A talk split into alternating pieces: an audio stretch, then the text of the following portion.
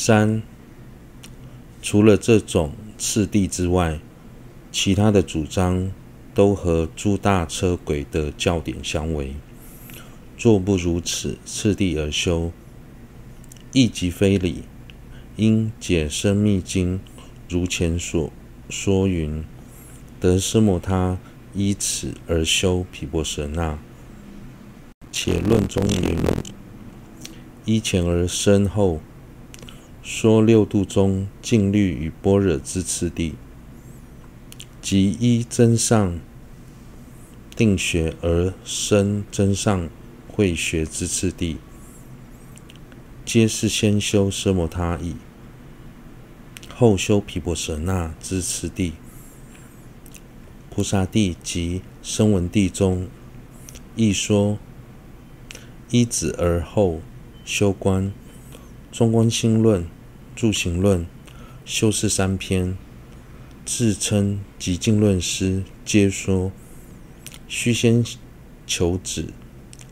后修观故，故有印度论师承许不须另外求止，最初即以观慧思则，便能升官。此与诸大车轨之论相违，故非诸具慧者可信之处。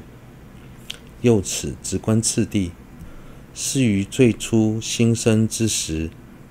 应如此修，其后亦可先修观而后修止故，次第无定。若不以之前所说的先修止再修观的次第来修，是非常不合理的。因为在解深密经中清楚说道：获得奢摩他后，依此而修毗婆舍那。之前在介绍六度时，《经庄严论》中也提到，六度升起的次第是依着前前度而生后后度。由此可知，净律与般若的次第，以及在三学中依着增上定学而生增上慧学的次第，这些内涵都在说明应先修止。在此再修观的次第。此外，菩萨地、声闻地、中观心论、入行论、修次三篇，以及自称论师、极经论师都一致主张，须先修止，之后修观。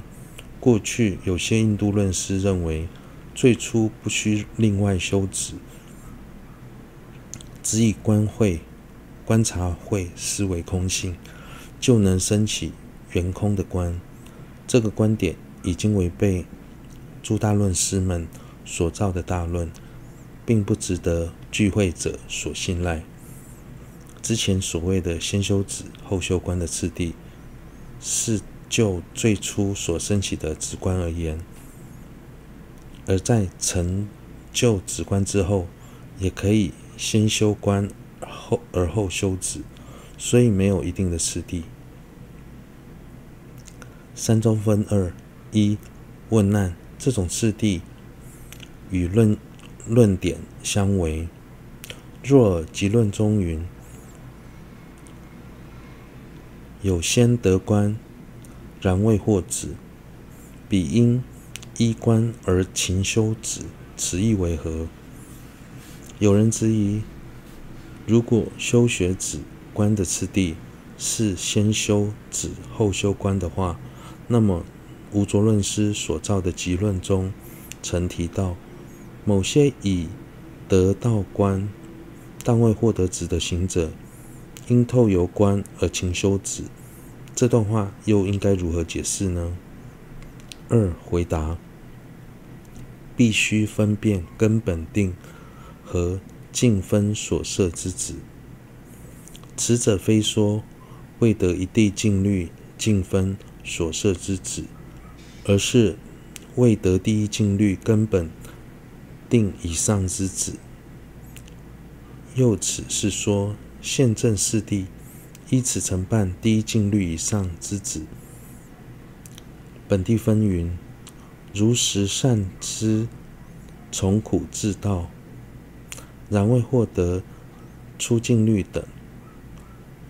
住此，随即安住其心，不分变法，因依圣慧而修圣心。总为义于言说，有说九住九种住心为止，或说分辨等事为观。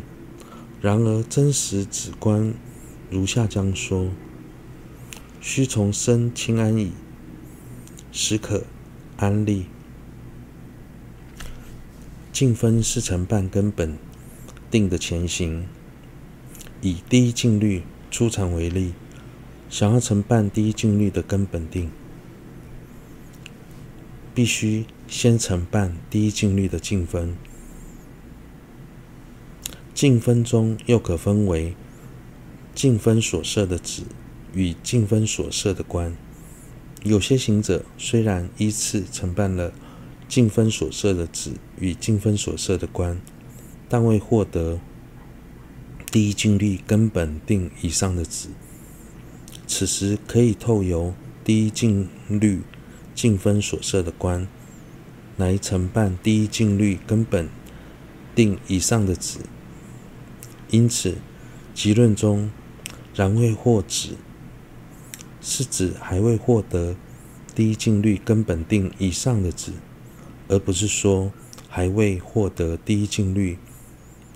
净分所设的止，例如，一来行者依着第一静律的净分而现证四谛，净分所设的官之后，借着承办第一静虑根本定以上的旨，这在无所论师所造的本地分中也曾提到，依着第一静虑的净分，如实了知苦及灭道。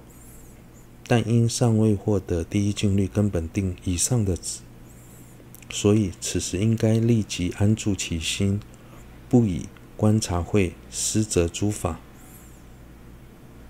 依着通达师地的智慧而修根本定所摄的止。